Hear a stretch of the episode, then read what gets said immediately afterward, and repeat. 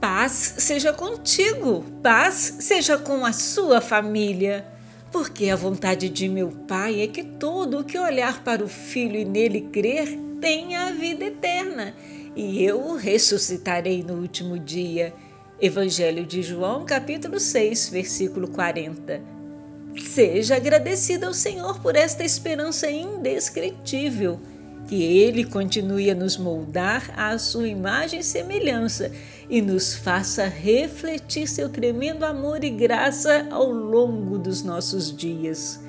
Que sejamos sempre agradecidos pelo belo presente, seu Filho Jesus e sua graça redentora. Aleluias!